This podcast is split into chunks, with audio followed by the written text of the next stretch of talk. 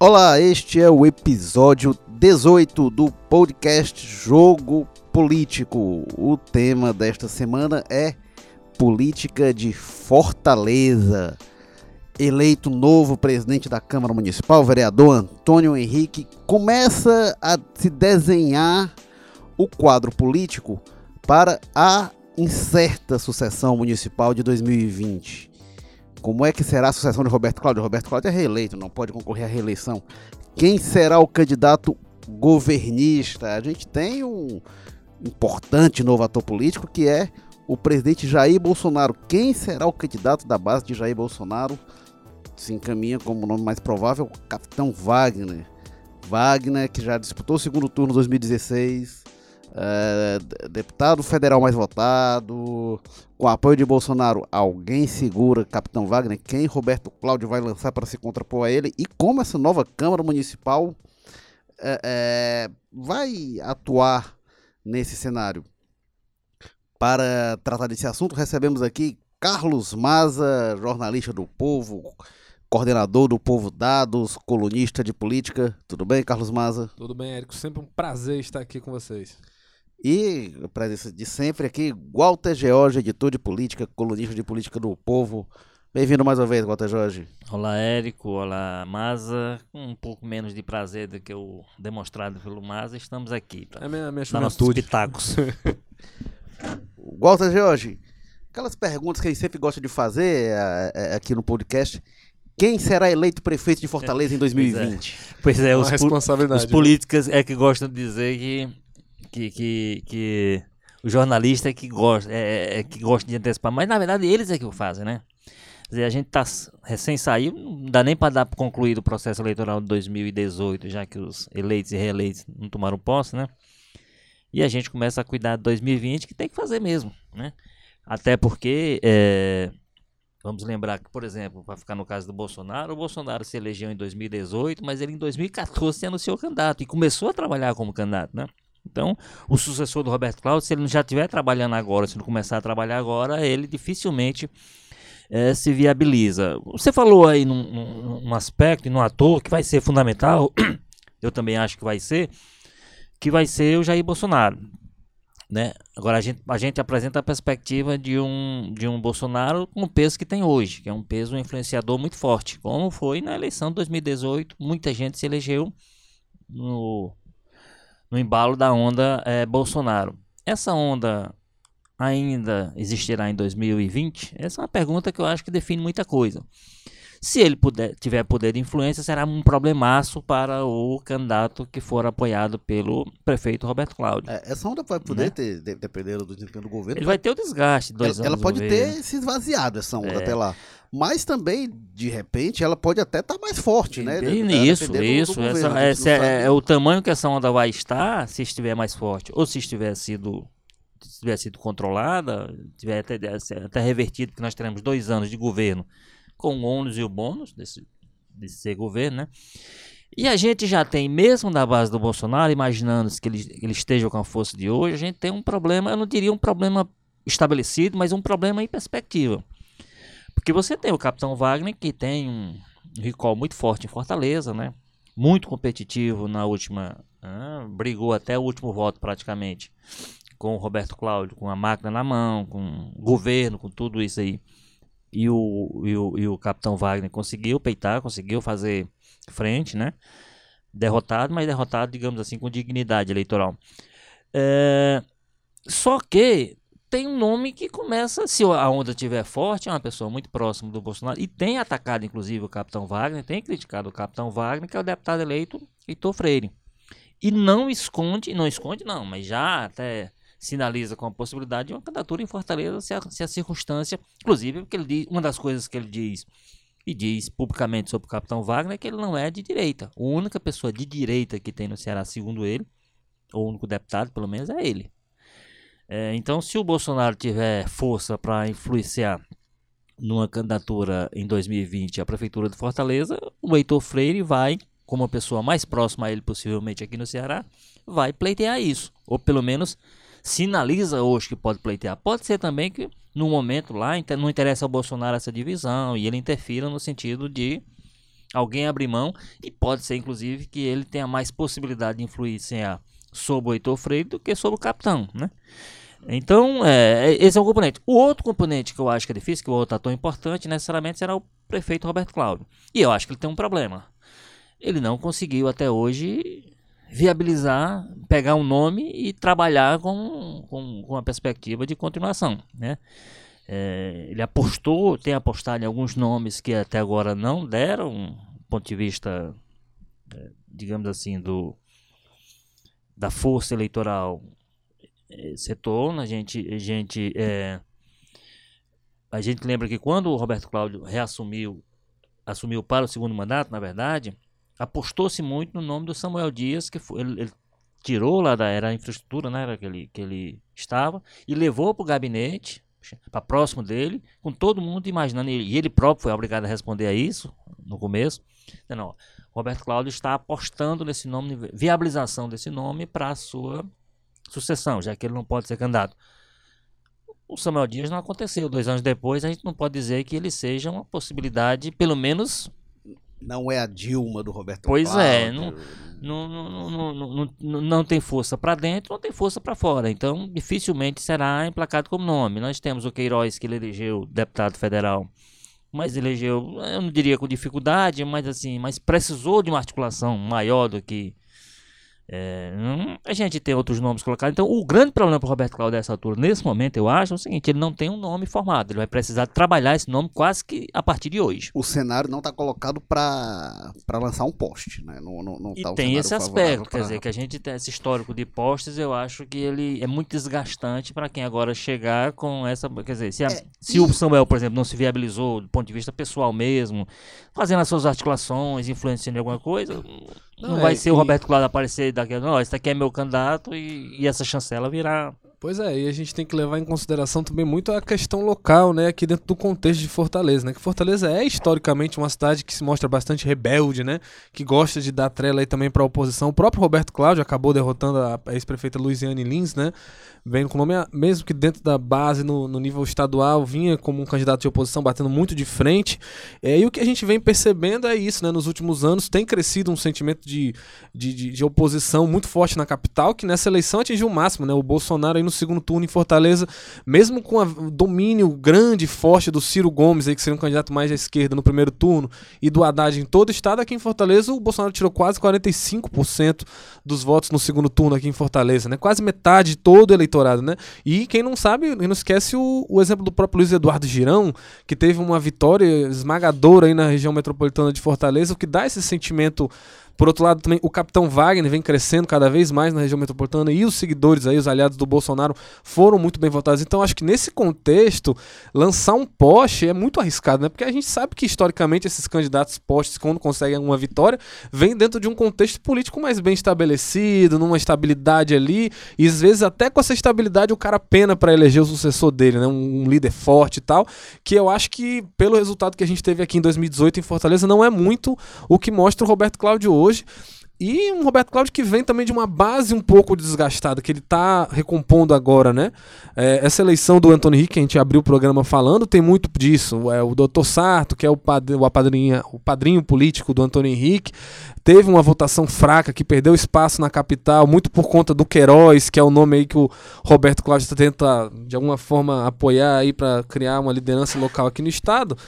É, então, o colocar o Antônio Henrique na presidência da Câmara já foi um jeito de se reaproximar. Então, dentro desse contexto, a oposição só crescendo na capital, é, o grupo político ali mostrando suas insatisfações, é, não sei não se está no momento para aposte, né? Mas a gente sabe, né? A oposição do Ceará às vezes dá umas atrapalhadas, mete os pés pelas mãos. Quem não esquece aí como é que foi o processo de formação de candidatura do General Teófilo no ano passado, muita coisa estranha, a gente mudando de lado, de um dia tava falando uma coisa, no outro dia tava falando outra, vai saber, né? É, o, o, em relação a essa questão da oposição, eu imagino que o, o Roberto Cláudio, a base governista, deve torcer muito para esse racha na base bolsonarista que o Walter falou, né? Para Capitão Wagner e Heitor Freire é, realmente não estarem juntos, porque ajudaria bastante a base governista. Agora, sobre isso que o Walter comentou, de do que força o Bolsonaro terá, é interessante a gente lembrar o que aconteceu com o Lula, por exemplo. O Lula se elege em 2002, toma posse em 2003. Em 2004 ele estava no segundo ano e já vinha com desgaste de quem tinha feito a reforma da Previdência em 2003. E ali o Inácio Arruda, no caso de Fortaleza, se desgastou muito.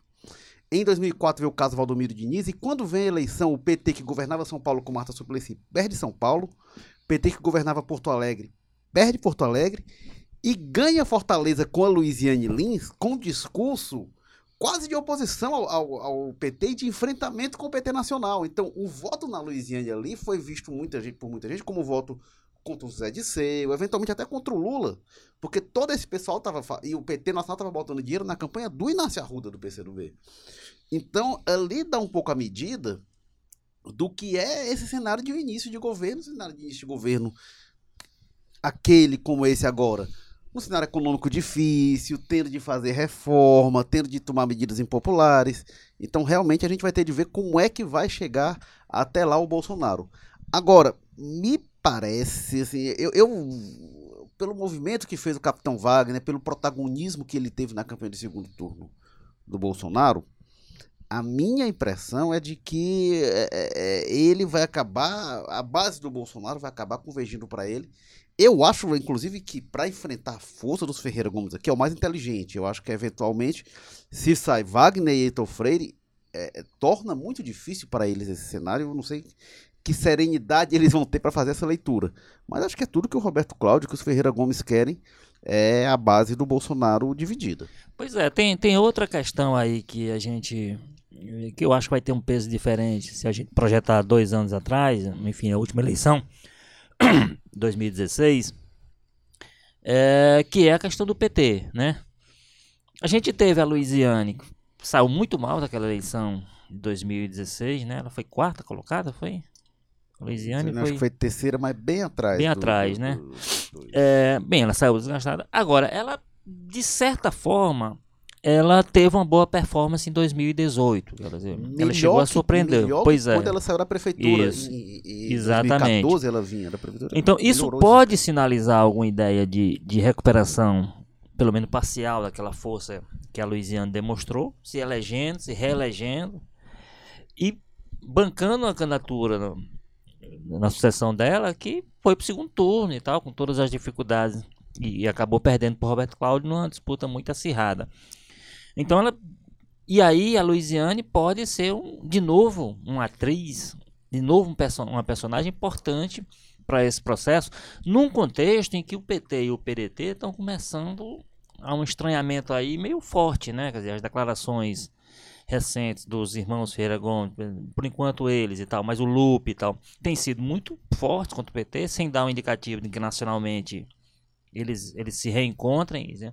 E isso terá algum tipo de, de influência local, muito embora nunca tenham sido aliados, de fato, né? Mas esse é um ponto Mas... bom, né? Porque em tese, com esse cenário do governo Bolsonaro, PT e PDT em Fortaleza, PT e Ferreira Gomes, que vem se estreando desde 2012, aí vinha numa racha muito forte, essas tensões em tese vão diminuindo com o tempo e aí o cenário de é, é, oposição ao governo Temer juntos e tal parecia encaminhar que assim no cenário adverso eles poderiam até estar juntos, estar né? juntos é. no cenário de governo Camilo, mas aí a gente vê no plano nacional o Cid dando cotovelada no PT.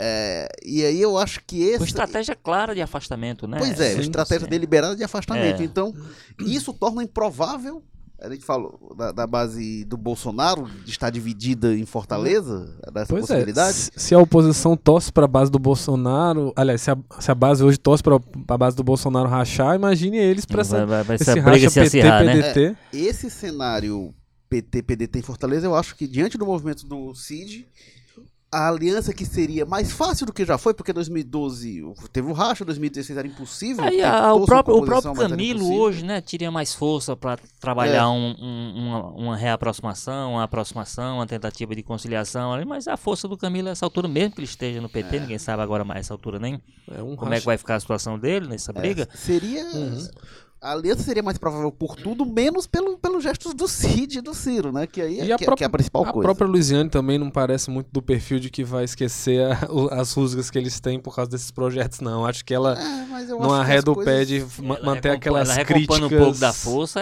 aí eu acho que ela não vai abrir mão. Não sei se ela própria, mas de ter um. Agora, uma é aquela história, eu acho bem provável que sem candidato natural, se não, não forem fazer uma tese mirabolante como aquela que a gente já comentou do Cid ou até do Ciro como candidato em Fortaleza, um candidato pouco conhecido, com PT e PDT rachado e batendo feio, é capaz de a gente ter um candidato da base Bolsonaro aí com chance de vitória no primeiro turno nas pesquisas e já entrar naquela onda de 2018, né, que a gente teve esse ano, mas ainda é muito cedo para falar, né? E a gente tem esse componente que já foi dito aí, que é o Heitor Freire mesmo já disse, e olhando, observando os perfis, os históricos, os discursos, o Heitor Freire e o Capitão Wagner não tem nada a ver um com o outro. Tirando ali a, a- a sua proximidade com o Jair Bolsonaro, com esse discurso mais conservador, o Wagner até que está se tornando um conservador de um ano, dois pra cá, né? Não, não tinha, ele fazia muito pelo contrário, no, em 2016, quem não lembra, o Wagner fazia questão de dizer que não era um cara só da segurança, não era um cara... Ele era próximo da Luiziane. pô, É, ele em, era dois- essa em pessoa. 2012 ele PT. apoiou o El- o Elmano, o PR, na época o partido dele, apoiou o Elmano e indicou o vice do Elmano com, com o PT, né?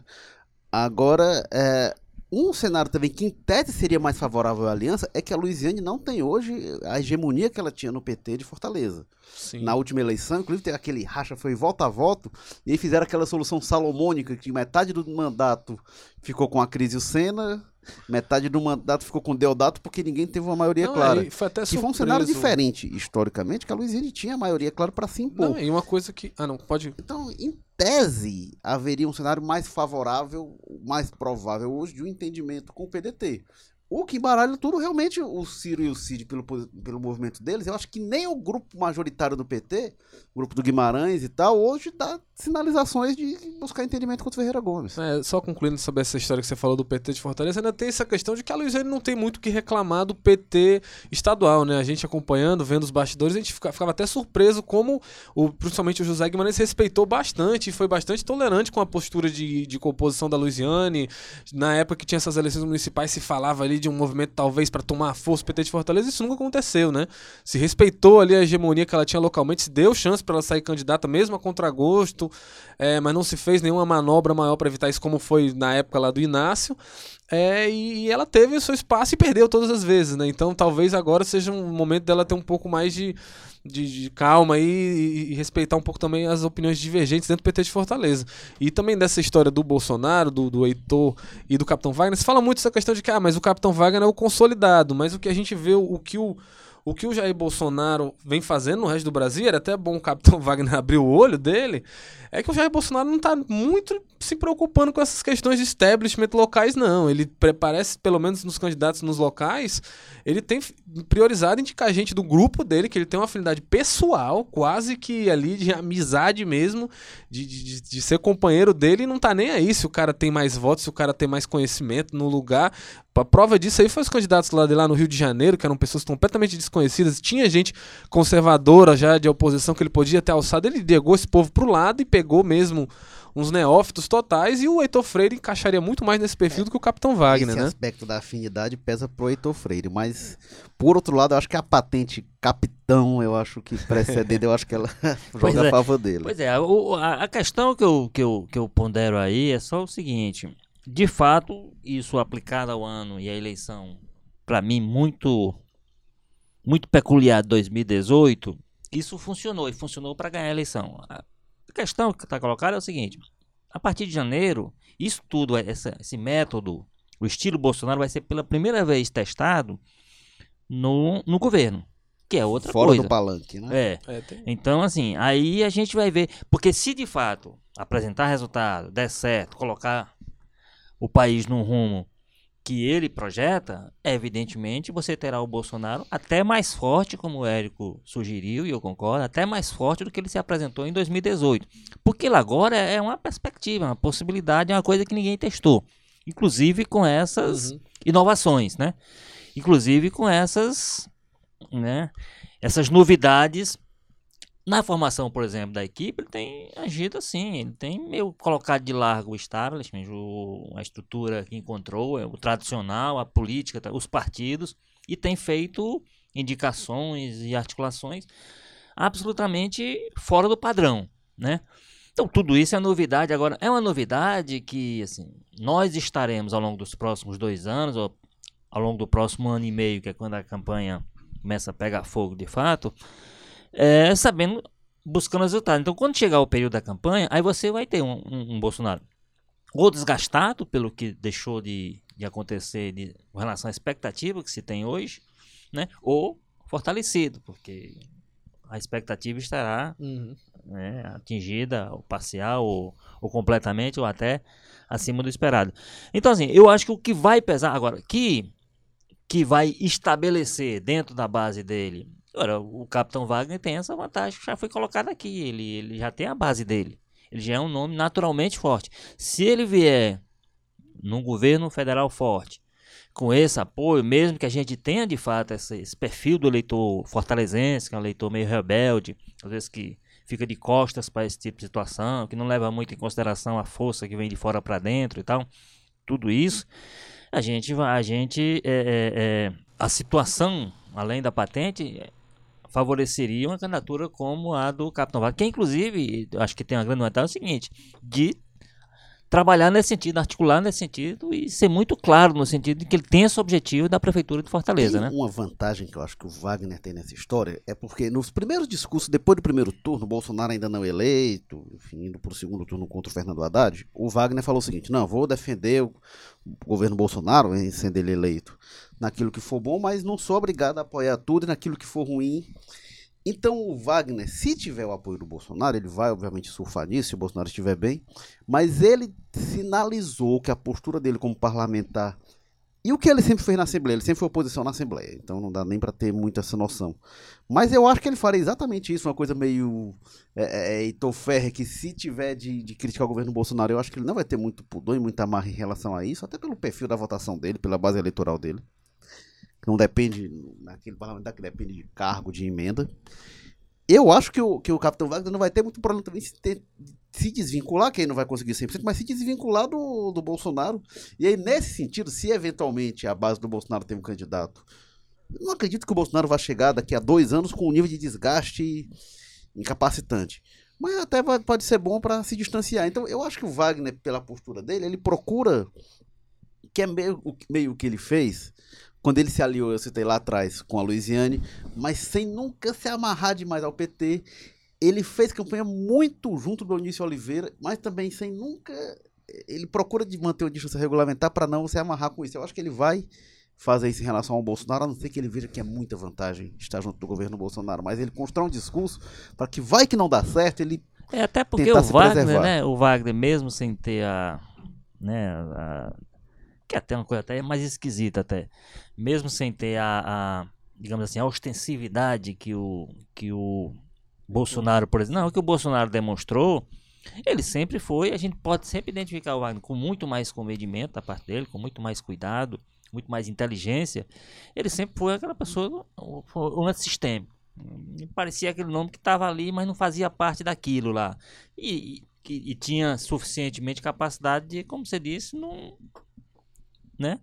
No, no, no, ultrapassar um limite que diga não. Então ele sempre era identificado como uma pessoa que não fazia parte é, dessas coisas, às vezes até vinculando-se a, a gestões, como era no caso do, do, do PT lá. Mas o, o, o, o, a questão que a gente coloca aí no caso do, do possível candidato Bolsonaro em Fortaleza é isso, assim, o Wagner poderá ser, sair fortalecido, mais fortalecido se for o candidato do Bolsonaro, no, o candidato não, Agora, quando a gente fala do Heitor Freire, só tem a possibilidade do Heitor Freire ser candidato. Então, o Bolsonaro está surfando lá em cima e poder indicar uma pessoa com força suficiente. É só aí, essa aí possibilidade. O Bolsonaro ter, ter poder para impor o poste dele, né? É, é. É a única possibilidade que tem para levar a sério esse projeto que ele começa a desenhar ou começa a insinuar. É, e tal, é, é nessa linha. Né? É, mas tem, ô, tem... agora a gente falou né, que o cenário não, não tá para poste, um poste governista principalmente, se na base governista não for um poste, quem pode ser o candidato do Roberto Cláudio? Você falou aí do nome dos Ferreira Gomes. Será que a gente pode ter Cid candidato própria, a né, prefeito de Fortaleza? Pois é, os dois nomes que hoje estão em pé de guerra, que mais claramente que a gente vê dentro do cenário político local, claramente são os dois deputados estaduais eleitos, né? O Queiroz Filho, muito puxado ali pela, pelo próprio prefeito Roberto Cláudio, seria o nome, talvez, do interesse do próprio prefeito para conduzir a sucessão dele, mas o que a gente vê é um contexto político, talvez o Roberto Cláudio estivesse preparando isso aí pensando numa vitória do Haddad e tudo mais, mas com o Bolsonaro fica bastante em dúvida que esse projeto aí vá para frente, pelo menos agora, em 2020 é, já. Não me parece é, o Queiroz um nome para Exato, agora, eu acho não. que quando saiu vitorioso das urnas ali o Bolsonaro, praticamente estava selado o destino do Queiroz com relação a ficar na Assembleia mesmo ou ir para alguma secretaria, o que for. É, e o outro nome que, que nunca escondeu esse interesse, que sempre deixou muito claro que tem essa ambição política, inclusive articula isso, participou da articulação que levou o Antônio Henrique à presidência da Câmara agora, é o Salmito Filho, né? Que é um nome que desde 2012, quando o Roberto Cláudio foi colocado para candidato a prefeito pelo PSB ainda, na época, ele não deixou nem um pouco escondido, fez questão de propagandear, foi pro programa do Vitor Valim falar que era candidato a prefeito de Fortaleza, o Salmito Filho, e todos os movimentos políticos dele de lá para cá foi um pouco nesse sentido mesmo, de se fortalecer, de tentar uma projeção política maior, de olho na prefeitura de Fortaleza, né? Esses são os dois nomes que são colocados mais hoje aí, mas nesse cenário do Bolsonaro, fica se perguntando, e aí, como é que vai ser? Será que o, o Salmito vai conseguir se viabilizar como um nome de projeção estadual maior, principalmente dentro da conseguir capital? Ter apoio dos conseguir ter Gomes. apoio. Porque aí vamos àquele plano C, D, E lá que tem se falado desde o início, que foi aquele movimento estranho que aconteceu do Prisco Bezerra, irmão do Roberto Cláudio, é, estava cotado aí para sair candidato a deputado federal, né? Se eu não me é, engano. Deputado federal. De repente desistiu, bem montada, tirou, bem... já estava tudo distribuído, tudo organizado ali tirou tudo para ser suplente do Cid Gomes ao Senado, né? E ainda depositando um dinheiro legal, assim, um, mais de um milhão e meio na campanha do Cid, assim. Eu não sei, o, o Prisco não me parece o tipo de gente que, né, faria uma coisa dessa só porque acha que não, aqui eu vou confiar aqui no projeto do Cid porque eu vou ser um suplente legal. Não, deve ter alguma combinação política aí. E o que se fala e que se aponta mais é isso, que o Cid pode ser um nome, uma carta na manga, né? Num caso de uma emergência, de uma situação insustentável, um capitão Wagner muito forte, talvez, eu, eu, pelo menos a preço de hoje não consigo ver um nome eleitoralmente combativo suficiente para num contexto que não, né, que se con continue avançando da forma como está hoje, é, disputar com o Capitão Wagner ou com o nome pois de é. um Bolsonaro fortalecido com um poste próprio. Nesse cenário, eu, o Queiroz eu acho nossa, a, a, gente lembra do Roberto Cláudio e do Almano, que foram dois nomes que largaram lá atrás e cresceram ao longo da campanha. A campanha era o dobro do tempo que tem hoje. A campanha agora era de três meses, a campanha é de um mês e meio, o tempo de TV é, é muito mais reduzido, o tempo de propaganda, então não é aquele cenário com toda e essa diversidade. com o Heitor Ferrer batendo bem pertinho, viu? Mesmo assim. Pois é, pois é. O Heitor Ferrer quase tirou o Roberto Cláudio. Talvez, talvez, então... talvez, talvez, é, talvez o Heitor seja é um personagem que a gente não discutiu aqui, mas talvez do, do, do, dos, dos últimos protagonistas de campanha, talvez seja o nome que a gente que tenha perdido mais espaço. Com certeza. Né? certeza, na eleição de 2016 mesmo. É, ele teve um desempenho. Ele, ele que quase vai pro segundo turno em 2012, surpreendentemente. É, Vencedor moral, né? Se falava há quatro, anos, é, há quatro anos atrás nós estivéssemos discutindo qualquer coisa, ou há três anos atrás, o nome do Heitor tinha que estar colocado necessariamente, né? E cometeu erros políticos, né? O fato do Cid sair do governo do estado também, o Heitor sempre foi o contraponto ao Ferreira, aos Ferreira Gomes, de uma forma que o Camilo não é. se permite. O estilo Camilo ele é, neutraliza Camilo, um pouco o Heitor prejudicou Ferrer, muito né? o Heitor. Agora, é, bom, o Queiroz nesse cenário, Capitão Wagner, Forte, Bolsonaro, não vejo Queiroz como um candidato viável para enfrentar esse cenário. Pois é, é essa, só uma questão que eu, essa questão do Prisco, que é o que chama a atenção, chamou a atenção de fato, acabou chamando, porque ele, enfim, entrou numa composição que de última hora e tal, como, é, como o Maza lembrou, tinha um projeto de candidatura a deputado federal bem montado, bem estabelecido e tal. E aí gerou essa especulação. Eu acho que há duas possibilidades. Ou você pensa Agora, tem, a gente tem que ver o seguinte: será que o Cid seria uma barbada como candidato a prefeito Fortaleza? Eu tenho minhas dúvidas. Esse é outro ponto. Eu tenho minhas dúvidas. Eu acho que o Queiroz não seria um nome competitivo. O Salmito eu acho que teria extrema dificuldade. É. E o próprio Cid não seria um passeio nesse cenário de Isso. Bolsonaro contra o Capitão, Capitão, Wagner. O Cid tem muita força, mostrou o senador com boa votação no Brasil, né? Agora, é tudo na capital, os Ferreira Gomes têm desgaste. Pois é, então. É esse. É, então não o sei. Ciro, se... O Ciro for mais votado em Fortaleza, tem essa força, mas não seria essa barbada. Tem gente falando assim, ah, que uma possibilidade é o Ivo Gomes, prefeito de Sobral, renunciar. Olha, o Ivo contra o Capitão Wagner, eu não sei se o Ivo seria favorito, é. não. E o Cid, o Cid eu acho que seria favorito, mas olha.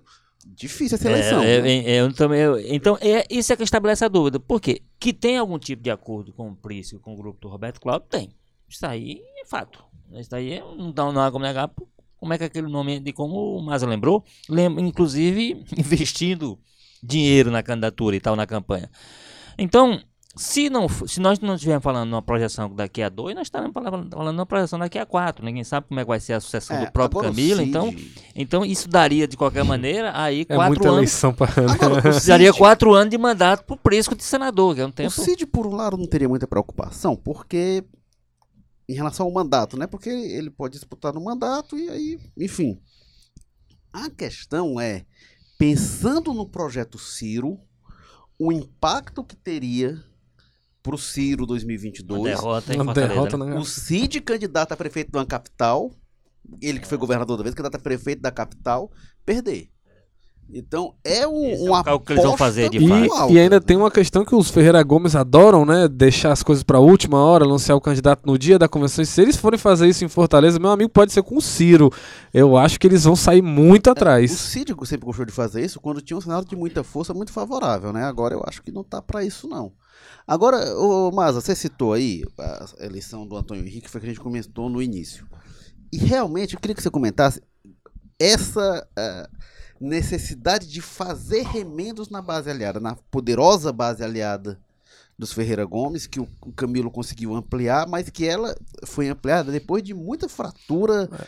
com, na eleição da Assembleia anterior, que resvalou no fim do TCM, a gente já Exato, comentou aqui é. no podcast.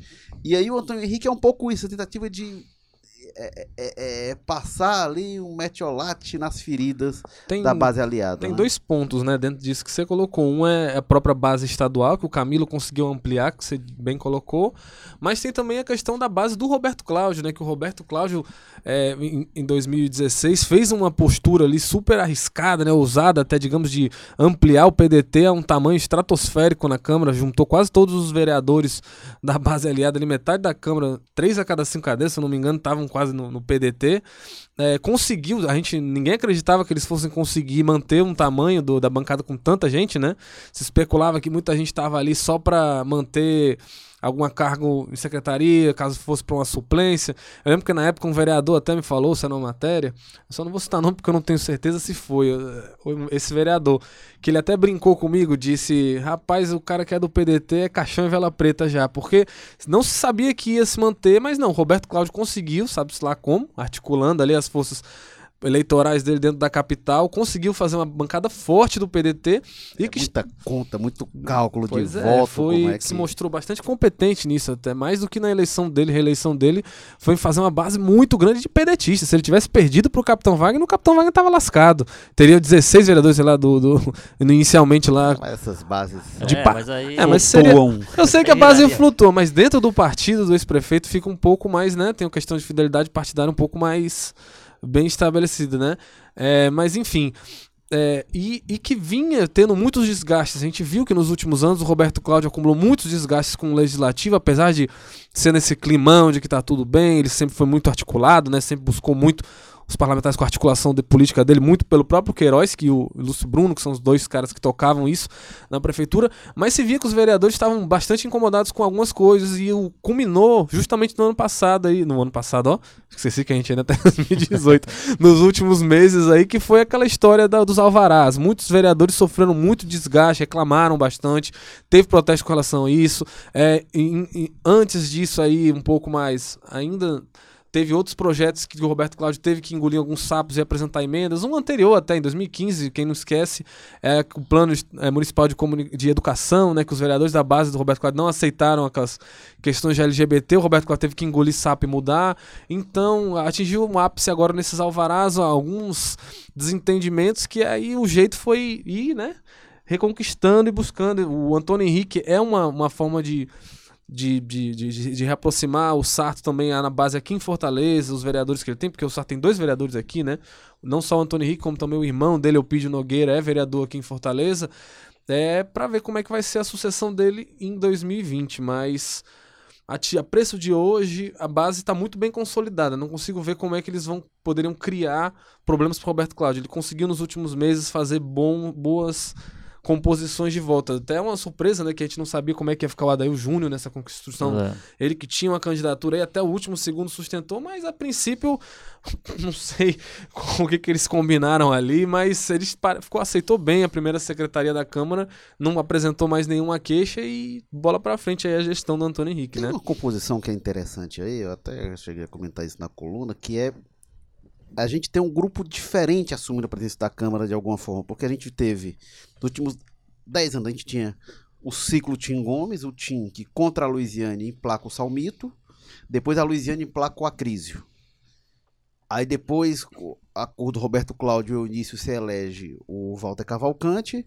Depois o Salmito volta, mas não, com, mas não como o, o apadrinhado do time, mas alguém já com força própria e com apoio do Roberto Cláudio.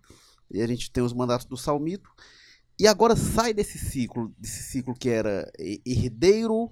A gente teve Tim Gomes um, um longo período, é, Luiziane com seu candidato a crise, que construiu a articulação própria, o Eunício ali num um, um, intervalo um pouco atribulado até aquele momento ali do, do Walter Cavalcante, que depois foi logo é, para a Assembleia, depois o Salmito volta nesse próprio, nesse próprio ciclo.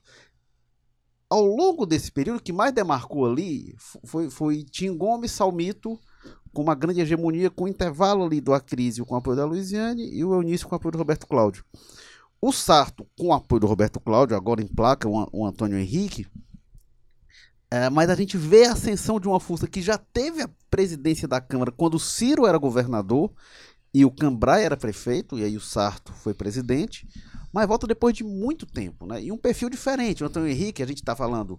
O Walter era um vereador discreto, mas era um vereador da velha guarda, que teve muita força, inclusive, na época de Juraci Magalhães. É, o, o, Walter parecia bastante mais preocupado em fazer as bases dele para se eleger deputado é. estadual, né? Não tinha uma ligação tão forte com a Câmara Municipal, inclusive foi bastante criticado pelos colegas depois que ele saiu, né? O pai do cara parece uhum. que tirou esse mandato só para subir para lá, porque os outros ficaram mais dois anos lá e a Câmara, né, numa situação bem... Inclusive, quando o Salmito volta muito do discurso que elegeu o Salmito de novo foi muito isso. Era, os vereadores falavam abertamente que vinha de um período ruim, que a presidência do Walter tinha sido apagada e que precisava de um alguém com mais respaldo, né? E eles enxergaram né? isso. É, a Câmara bastante machucada com escândalos de corrupção, pouca interlocução com o executivo, e aí vem o, o Salmito Filho muito com essa com esse perfil, né? É, agora, a... afora o Walter, quando a gente fala é, é, é Salmito, a crise, o... a gente está falando de pessoas que têm protagonismo que é. Pois é, mas aí o tem um... Antônio Henrique não. Antônio mas tem uma Henrique questão que é mudou perfil, muito, né? né? Que a gente tem que destacar isso porque enfim, praticamente revolucionou a forma como é a eleição da Câmara Municipal, que a partir da eleição do Salmito deixou de ter candidaturas próprias, né? Que eles votavam cada cargo da mesa diretora um atrás do outro para ser o mesmo modelo da Assembleia, que tem que ter uma chapa, uma completa para bater. Aí basicamente acaba, né? Você acaba com as articulações, com aquelas famosas trairagens ali, vira casaca de bastidor, o cara fala que vai votar num e vota no outro, porque às vezes o cara precisa montar uma chapa e não consegue, é, sem incluir gente admira, da oposição, é... sem... O, o dificulta muito. O é assim, a gente vai ver pela primeira vez em algum tempo, não é uma das estrelas da Câmara que vai presidir, é alguém o que se chama de baixo clero. É, é agora a gente vai pensar assim, eu, eu tenho uma grande crítica uma grande crítica que ela, que ela vale para quase todo o processo eleitoral que a gente tem nas casas legislativas do Brasil, inclusive no Congresso. Mas que para mim, nesse caso aqui de Fortaleza, ah, já tinha acontecido também no, no estado com, na época do Cid, com o governador, que atinge quase que um extremo, que é o seguinte, é um processo que eles, os próprios parlamentares se colocam muito a reboque do executivo, né? Quer dizer, a, a, a toda justificativa há hoje com relação ao Roberto Cláudio, havia na época do CID, eu me lembro, a gente chegou ao, ao, ao ponto de o, de o Roberto Cláudio, quando presidente da Assembleia, o nome dele foi anunciado pelo governador, pelo CID, né? É, agora quase que aconteceu isso praticamente. Todo o processo estava entregue na mão do, do, do, Roberto Cláudio, sob o pretexto de que ele é presidente municipal do PDT e ele é, como o Cid era presidente do, do PDT estadual. Era o PSB estadual na época do Roberto Cláudio. Era né? PSB. É, então, é, eu acho isso uma distorção forte. Assim. Será possível que esses vereadores não conseguem?